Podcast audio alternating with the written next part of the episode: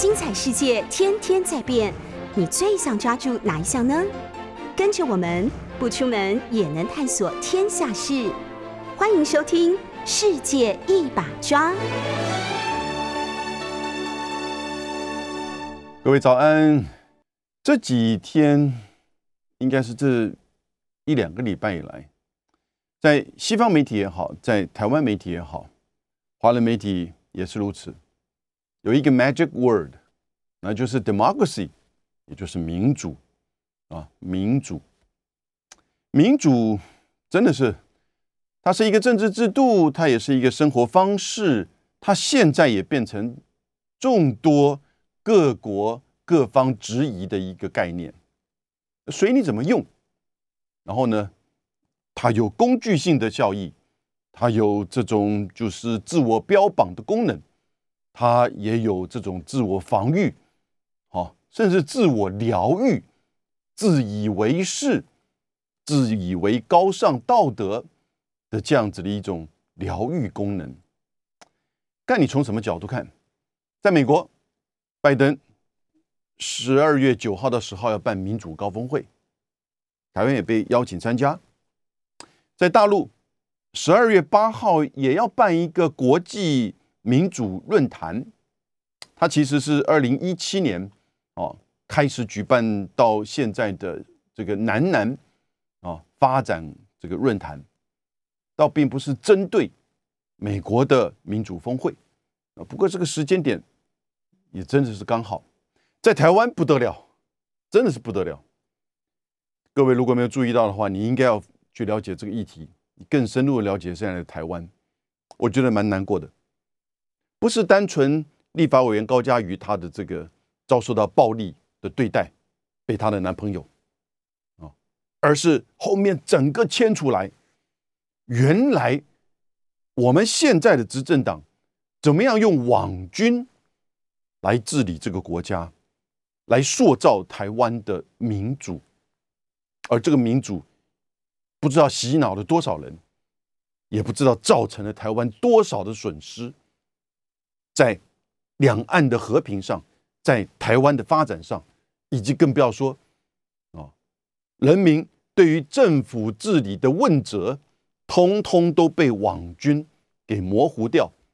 啊，给完全的。带开了议题，而政府可以不用做事，政府可以完全的去洗白、漂清他任何的一些问题，把媒体关掉，让为网军成长。现在这就是从这个高嘉瑜的这种家暴案，哦，家庭暴力，算吧，他们是男女朋友，那。被这样一个对待不得了的话，那个图片，这样子的一个人，他可以背后是这样子一个就是领导的网军，而现在很多的民进党政治人物不断在跟他做切割，看起来真的是蛮恶心的啊。我们先从美国的民主一样啊，美国人现在好多人在质疑啊，美国的民主峰会意义何在，而且。方向错误，啊！彭博社有文章就在质疑拜登的民主峰会根本就搞错了方向，而且美式的民主完全受到自己美国人的质疑，你还自以为是的标榜开民主峰会？彭博社，然后呢，国家利益这是一个很重要的 national interest，也就是这份杂志在他的网络。上面上个月啊，上个礼拜，中国大陆驻美国的这个大使秦刚和俄罗斯驻美国的这个大使哦，他们两个共同撰文，也在这个国家利益 （national interest） 登出来。那这个 national interest 呢，也有几篇文章，有一篇文章很明确的说，美国拜登要举办的民主峰会没有办法让美国的更安全，因为在战略上。他完全搞不清楚，用利益的为主导的过去的美国的战略，被现在意识形态价值所主导，哦，完全的走错方向。还有好多 political，这个是现在在华府哈非常重要的一个这个文章，political 啊，他也有篇文章是在质疑整个拜登的民主峰会啊，完全造成世界的这个更加进一步的这个对立，没有这个任何的这个效益。各位，这个是美国的主流媒媒体哦，哦，主流媒体哦，你当然像是《纽约时报》、《华盛顿这个邮报》哈，目前还没有这样子的标题，但是呢，有一些的文章里面已经在质疑哦，在引述一些人的话语。美国毕竟现在真正的自由派的这些主流媒体还是对拜登有一所期待，所以他办这个民主峰会，然后呢，他的报道去是去凸显中美之间这个以及美俄之间哦的这样在制度上的这个对立，但是呢，没有再真正去质疑这个民主峰会的效益。可是其他的主流媒体受不了了，彭博社哦，National Interest，还有呢这个。Political 啊，现在都是非常重要的这个媒体，分四个层面哈。第一个，这些美国的媒体评论家、学者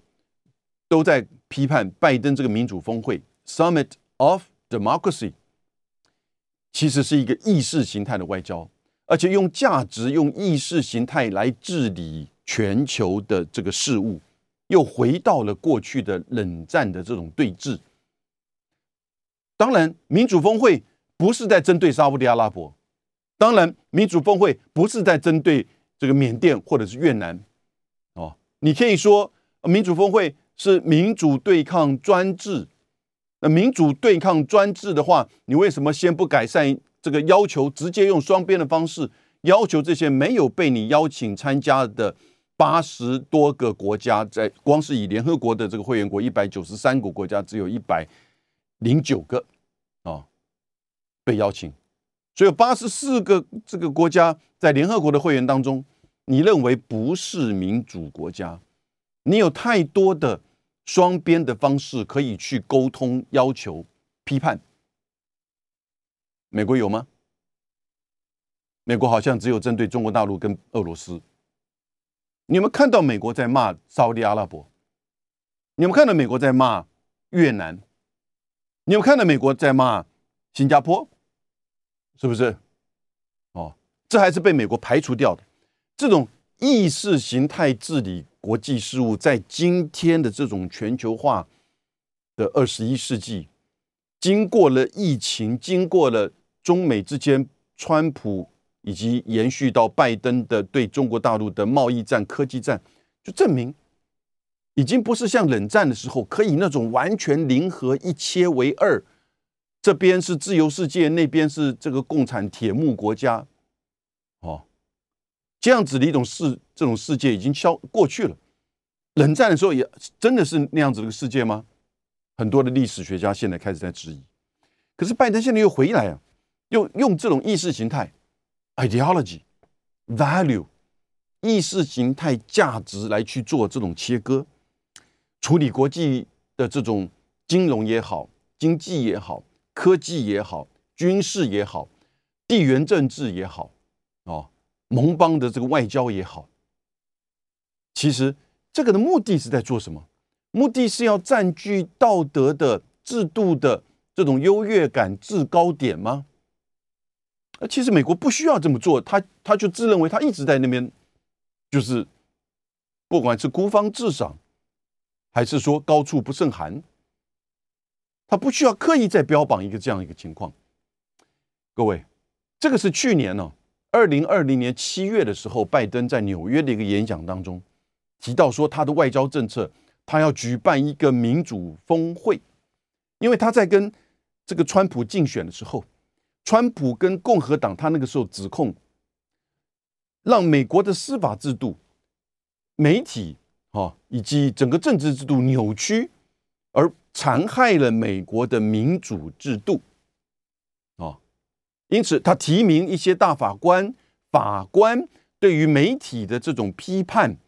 哦，以及对于这个选举制度各州的这些改变选区的做法，我拜登对于川普的这些指控，我觉得有一些是有道理的，是有理由的。可是呢？他在国内选举的时候，拜登就认为这是残害美国的民主制度，而美国最引以为傲、全球最这个跟别人差异的，就是我们的美式民主。川普破坏它、打压它，所以呢，他把它延伸到外交政策上面呢，他也就觉得说，一直以来美国引以为傲的在世界上就是民主。因此呢，他如果当选，他在外交上要推展民主峰会。所以各位去了解，他其实真正的用意是在。在选举的时候，针对川普共和党的一些政治上影响到美国民主政治制度的这些做法的批判，他把它去强化，因为他自己长处是在外交政策。可是，真真的等他当选之后，你在选举的时候，你讲的话，你就要实践了。拖到了十二月九号、十号，办了一个啊视讯的民主峰会，一百一十个国家，然后呢？刚好也跟他这一年来的对中的这个抗中政策、反中政策，一切就是以民主意识形态作为这个主轴啊，很贴切。可是呢，这个时候呢，美国的有识之士啊、学者、评论家、报纸媒体就开始在讲，这种意识形态治理、意识形态治国、意识形态治理国际事务。这已经是走不通了。那同时呢，第二个，美国的利益何在？美国的战略利益何在？经济利益何在？盟国的支持就可以靠意识形态高喊民主就可以这么做了吗？短时间你是可以用双边的外交或者是经济的压力，稍微长一点时间，你没有真正的提供公共财。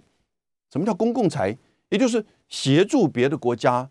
跟你的共同的发展，开放你的市场，提出援助，或者是提出一个重要的区域到国际的这种大的战略，而你自己在这个政策上、这个资源上啊，提出主动的这些作为。拜登到现在有这么做吗？各位，你就光看看看他这个高喊的印太啊，他在印太有提供什么样的公共财呢？就算他说卖要。要卖八艘核子潜舰给澳洲，澳洲也要付哦九百亿澳币，将近六百亿美金给美国啊？有公共财吗？要日本、韩国还是要去增加他们的军费的分担？哦，有建构一个像过去的 TPP，有建构一个新的这种原这种就是说就是支持经济复苏，甚至连疫苗。啊，都是小鼻子小眼睛，给一点，给一点，给一点的恩惠式的给予啊！到了这个，他有到这个印太这边来吗？所以，其实美国啊，不要说在印太，非洲，要不是上一次两个礼拜前布林肯去了非洲的三个国家，我们都忘记原来非洲还关美国还关注非洲啊！中南美洲，要不是上一次。这个上个礼拜洪都拉斯的这个总统大选出来的前几天，发现到，哎，原来国务院的驻青到洪都拉斯去警告说，不可以和中国大陆建交。我们不了解，原来美国还重视中南美洲外交啊。我们还以为说他只是关注那个移民大军对他边境的这个骚扰而已。他已经不是在做大哥了。你没有公共财，你就没有办法去领导你的盟国。这个时候剩下的是。大国霸权的剩余价值，拜登的不断的还在掏空它，真的，你看看，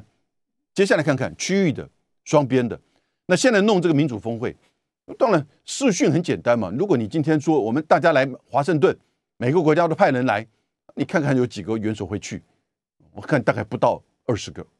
哦，那还都是他大概是这个铁板的这些哦，欧盟的这些盟邦。然后呢，整个民主名单一百一十个民主名单，这个当然已经讨论很多次了。这个名单漂亮吗？这个名单这个代表的都是民主国家吗？里面没有有没有什么 illiberal democracy，也就是所谓的非民主国这个民主国家？只有选举制度，然后呢又被扭曲的，哦，太多了。光非洲五十四个国家里面，十七个就有起码三分之一根本就是不民主国家，而美国认为它民主，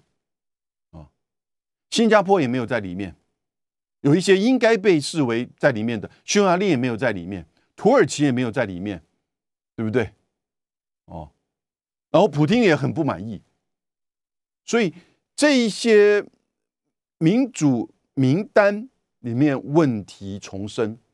这个问题也会造成美国这样子一个自我的标榜哈，被大家所质疑，所看穿手脚。现在根本就是，我再讲一次。他一点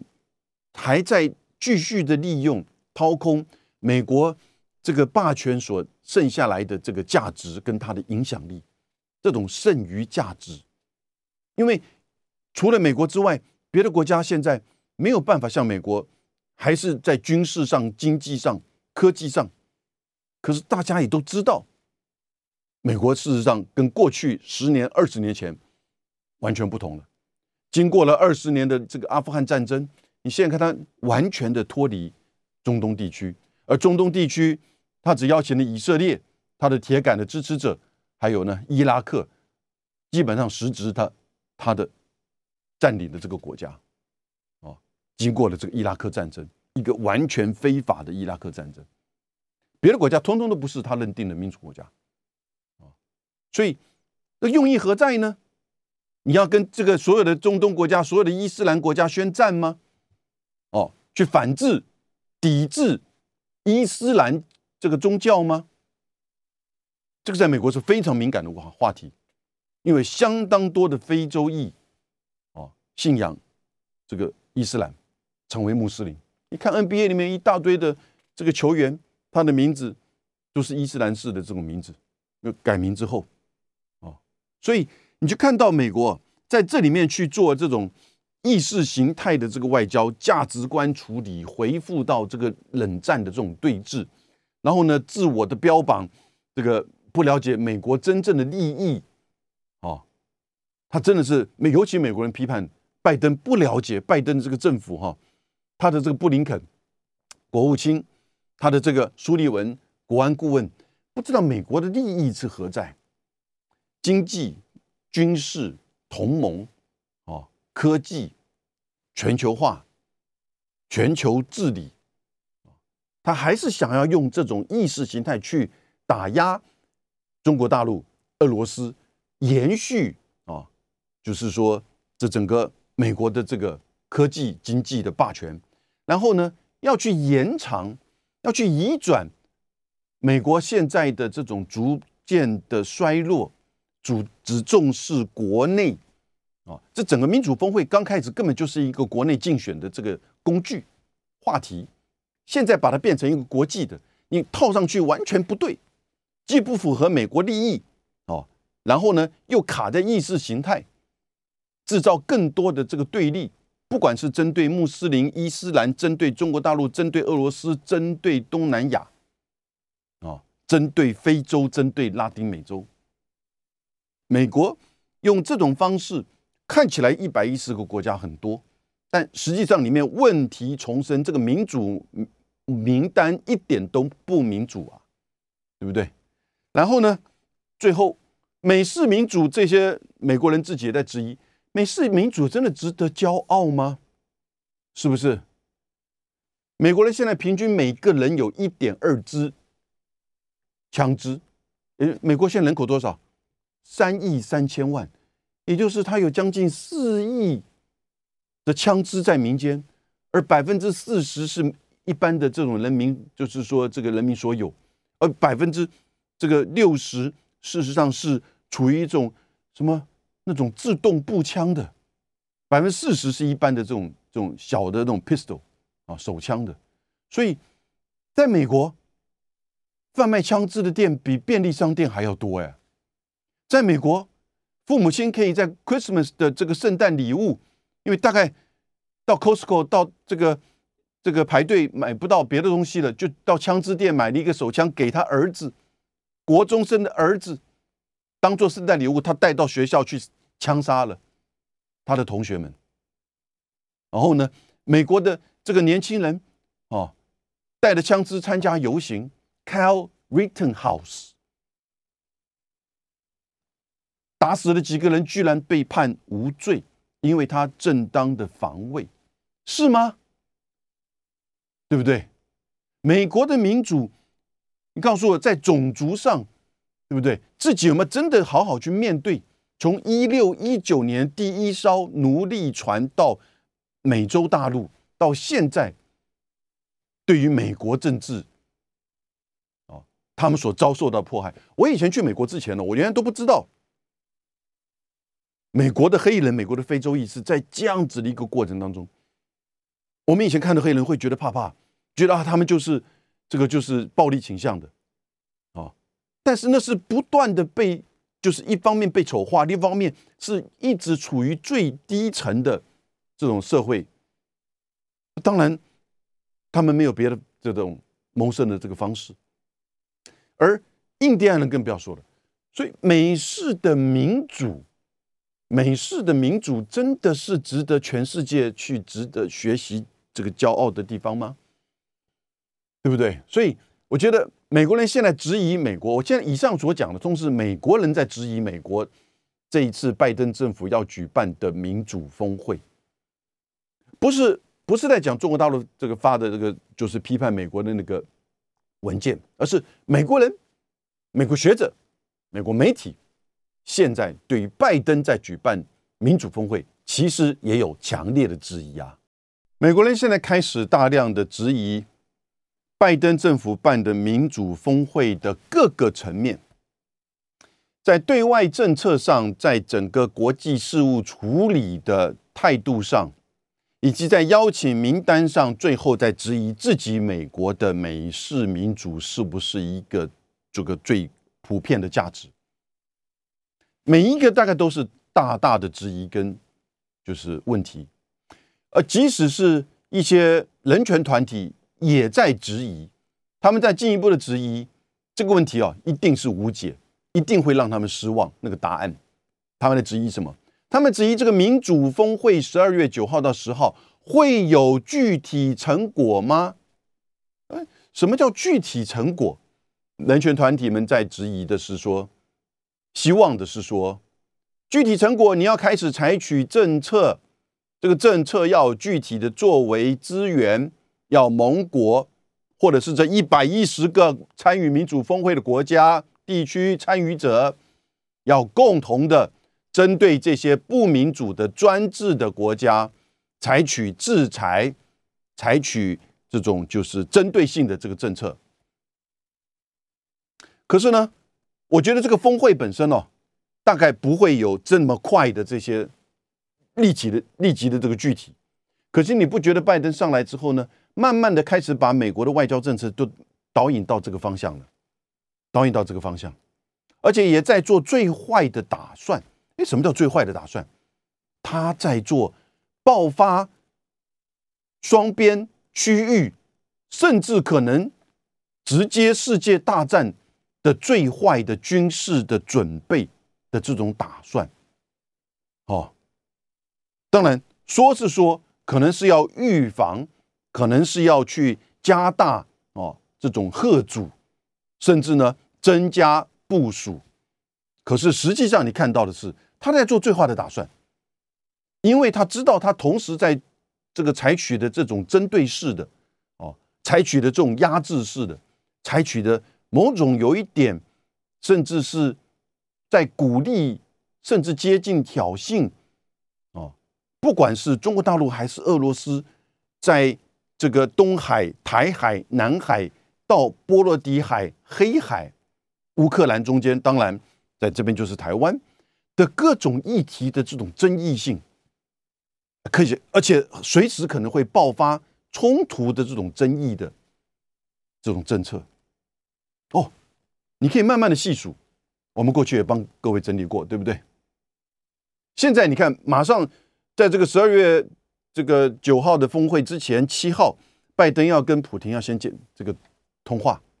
他又要降低，就是说这个冲突面，就像之前拜登跟习近平的这个视讯会一样，他只是要降低，就是说这个降温避战，因为他知道现在采取的这个作为，其实是一种接近挑衅式的。接近这种就是说彻底线的要知道你到底你能够忍耐到什么程度，这样子的这种针对性跟压制性的这些政策的作为，在两岸，在乌克兰，在黑海，是不是？所以你看到就是现在，然后他要把这些怎么样去合理化、合法化，democracy 民主，我觉得其实有走向这种危险的这种战争边缘啊的这种可能性，真的不要笑哦。我觉得事实上是随时可能会出现。要不是说因为现在两个层面，一个是整个全球的这种全球化。经济的分工，哦，以及就是国内跟国际的议题的这种连结，使得这些区域相关的国家或这个针对的这个中国大陆跟俄罗斯，还是相当的这种自我的克制的。照如果过去冷战或者是过去西方的这种霸权兴衰的历史的话，那种冲突老早发生了，那种战争老早就点燃了，对不对？而且还很有可能。这个小的战争就变成区域型的这个大战，所以这个就是你看到现在的这种情况，民主峰会它最后的一个很重要的功能，我觉得其实真的是在合理化啊，更进一步去巩固强化现在拜登在这个东西两边针对中国大陆、针对俄罗斯所采取的这种压迫性、针对性的这个作为跟政策。那不知道周边的他的盟邦国家是不是看得看得懂、看得清楚？我觉得至少是这个新加坡、东南亚国家看得懂、看得清楚。日本也了解了，对不对？但是有些人还是很糊涂的。在台湾呢，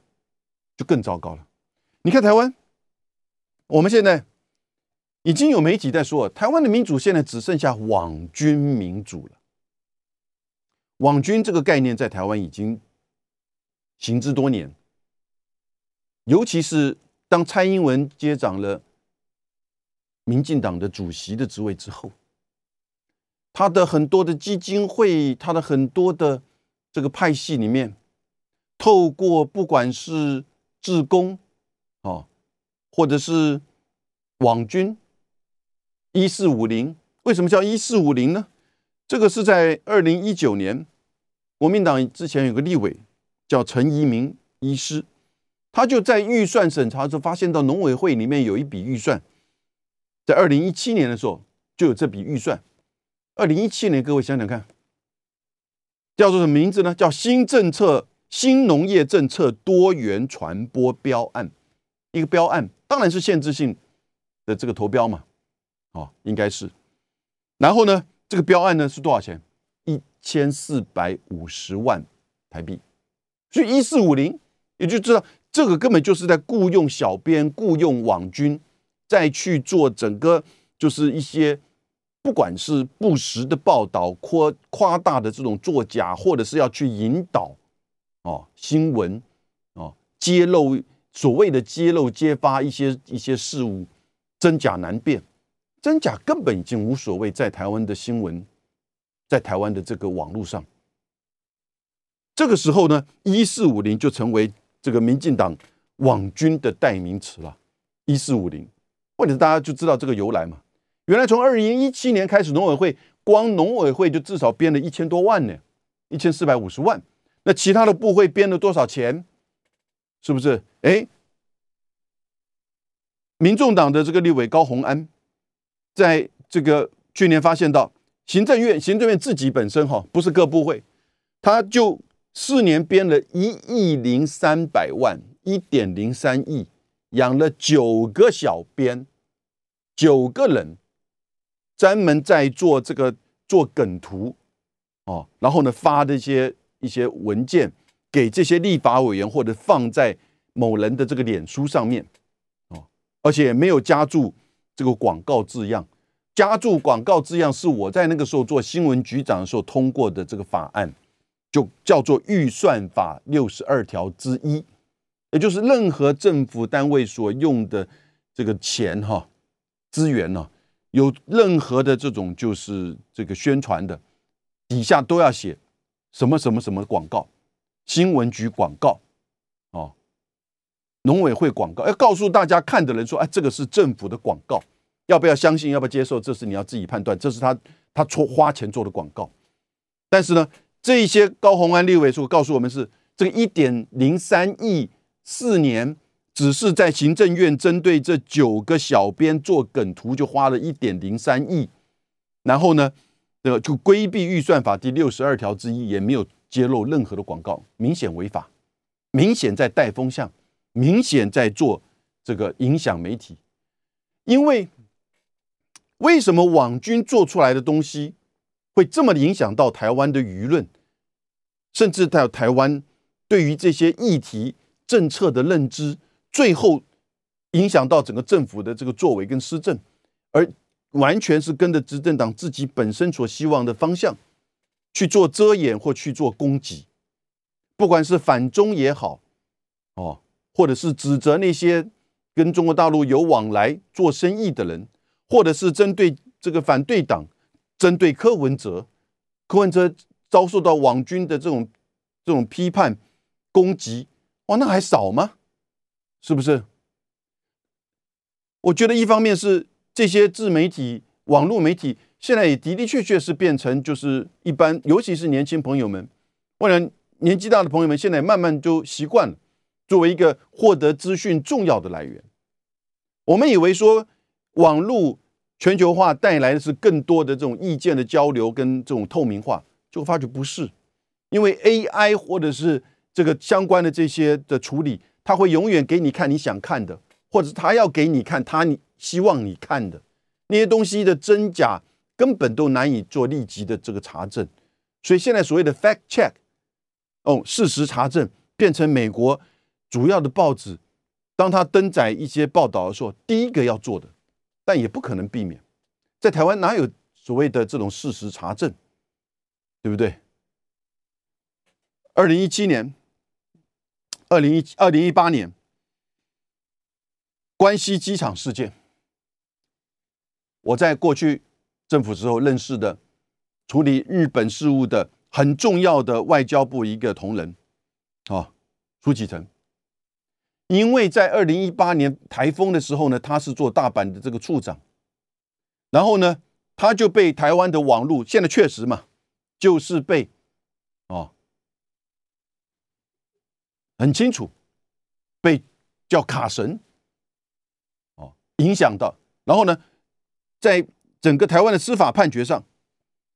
法官都自己就说。他用网军联手的方式、辱骂的方式，在网络的发言，影响了，已经逾越了言言论自由，而且影响到苏启成在那个时候的认知跟情绪，选择自杀，选择自杀，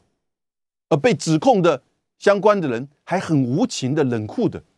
去要做这个拖延跟切割，这是网军所造成的台湾现象。当美国人。美国的有识之士开始在普遍质疑拜登的民主峰会的时候呢，我们台湾的网军所造成的网军民主也被媒体指责，现在台湾民主只有网军民主了。我们台湾人很无奈的，必须要去接受，原来我们只能够四年投一次票，现在再增加一些公投。可是各位，你不要忘记，过去举行过十一次的这个公投，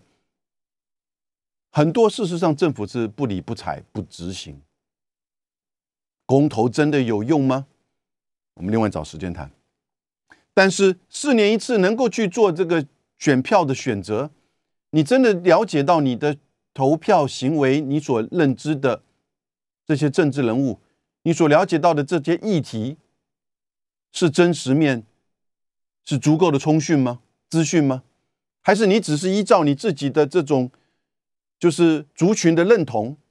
哦，反中的情绪，还是说你是被网军所影响？因为网军所影响，你可以说，哎，我平常不看网络啊，我不看这个这些这个论坛呢，你都搞错了。网军民主啊，现在它的主导性已经到了无所不在。其实。你现在所看到的这些平面的媒体、电子的媒体、电视的这些新闻的报道，有太多都是被网军哦所完全的引导着。因为台湾的媒体这个电台太多了，广告又有限，哦，大家媒体工作人员的薪资又这么的低，每天的工作量这么的多，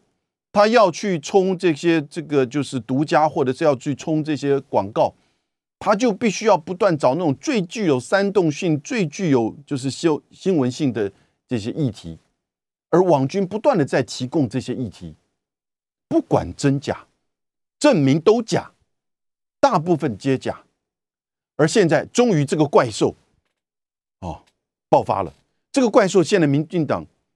新潮流也没有办法控制了，啊，对他们的女性的立委啊，采取这样子一个暴力相向，暴力相向之后，还有人来帮他收房间，暴力相向之后，还有人帮他去做漂白，帮他去攻击抹黑被攻被这个施暴的高嘉瑜立委。网军都到这种地步了，为什么？因为他中间有利益关系嘛，你就觉得哦，他的人性在什么地方？都已经事情到这种地步，你还帮他收房间，帮他去买单，你还去帮他去做这个漂白抹黑？哎，你们这些网军，这些年轻人，你难道不知道这个事情已经是他在打人了嘛？他在这个施家暴嘛？你搞不清楚，后面有利益关系嘛？为什么一个四十岁的博士生？没有任何的工作，正职的工作，打过母亲，母亲还申请过保护令，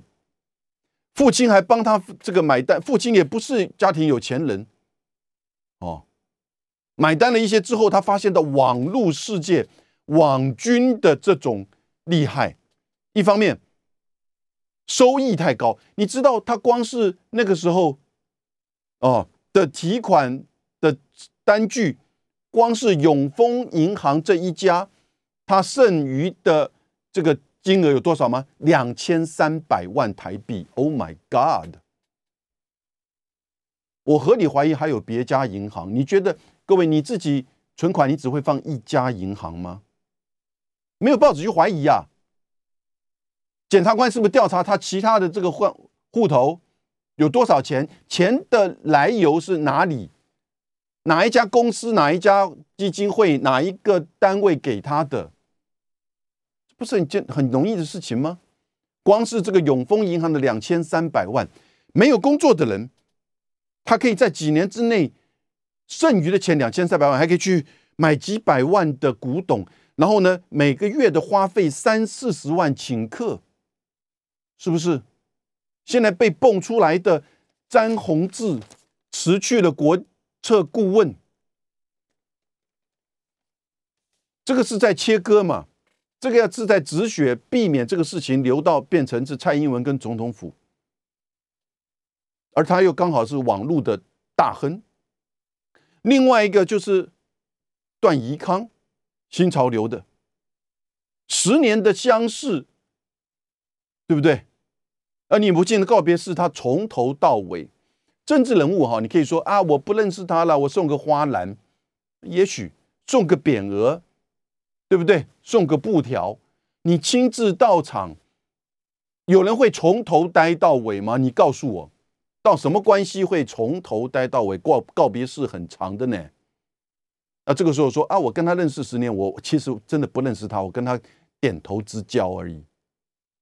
啊，这边说。啊，我是对年轻人，我都会有回应啊，这是我的日常，我就知道你的日常是什么了，对不对？大家告诉我们，他告诉我们他的日常，他的日常使得这个这个林炳书能够一个银行就有两百三两千三百万的这个余额，他之前花了多少还不知道，为什么？因为每一个小编，每一个人在网络上一篇三千五千哦。流量好的还可以到一万，他是根本是，他可能一定还不是最上游的，他可能是中间那个接的，合理怀疑，然后呢发下去多少，自己这边控多少，两千三百万也许不一定全部是他，他可能要他可能说不定我在猜测了，啊，可能几个月之内要把这个钱发下去的，是不是如此？他别别的户头还有多少钱？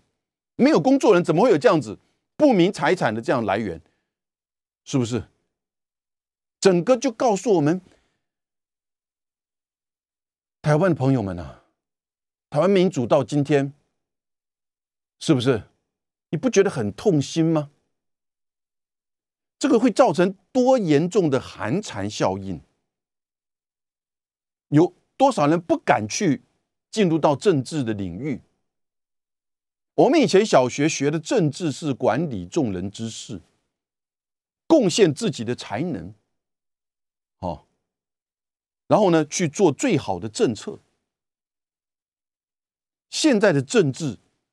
你要是不符合他意，不符合这个老这个他们网军的意，不符合执政党的意，你就是被攻击、被污蔑。不等你等待司法还你清白算了，要不然你就要准备好，要准备好，你要面对这一些。而太多的现在台湾的媒体不听话，都把你关掉了。其他的就不断的引用这些网军的这些报道，或者是你看现在这个《自由时报》，今天《自由时报》有关于这个高嘉瑜、林炳书的，在第十一版小小的一个没了，其他完全看不到的这个方面的报道。不只是事件本身呐，真的不只是这个事件本身，都已经让我觉得刚才跟你讲的是觉得非常心寒了，两千三百万。他的余额，他怎么样取得这个东西？然后对高嘉瑜的施暴，以及对这个新潮流跟这个就是网络名人老板的关系，这已经让你觉得不可思议。你做得到吗？我都做不到哎，开玩笑，我也不敢去这么做。而他，但是真正背后水面下那个冰山的大百分之九十的。是他对台湾的民主、对台湾的新闻自由、对台湾的言论自由、对台湾的政治、对台湾的局这些政策、政府该做的事，你感觉到这个政府有在帮你做什么事吗？通通被遮掩，通通被扭曲，这就是我们的民主。IT 大臣。这次要去参加美国民主峰会的我们台湾的代表 IT 大臣唐凤，你不知道网军的现状吗？Don't tell me，不要说你不知道。你是台湾的 IT 大臣啊，你要代表台湾去参加民主峰会啊。我们自己的台湾现在报纸都说台湾民主只剩网军民主，你了解吗？你的意见是如何？你要代表台湾参加民主峰会，你觉得我们是不是应该来自我反省检讨一下呢？你真的认为这么的道德高尚吗？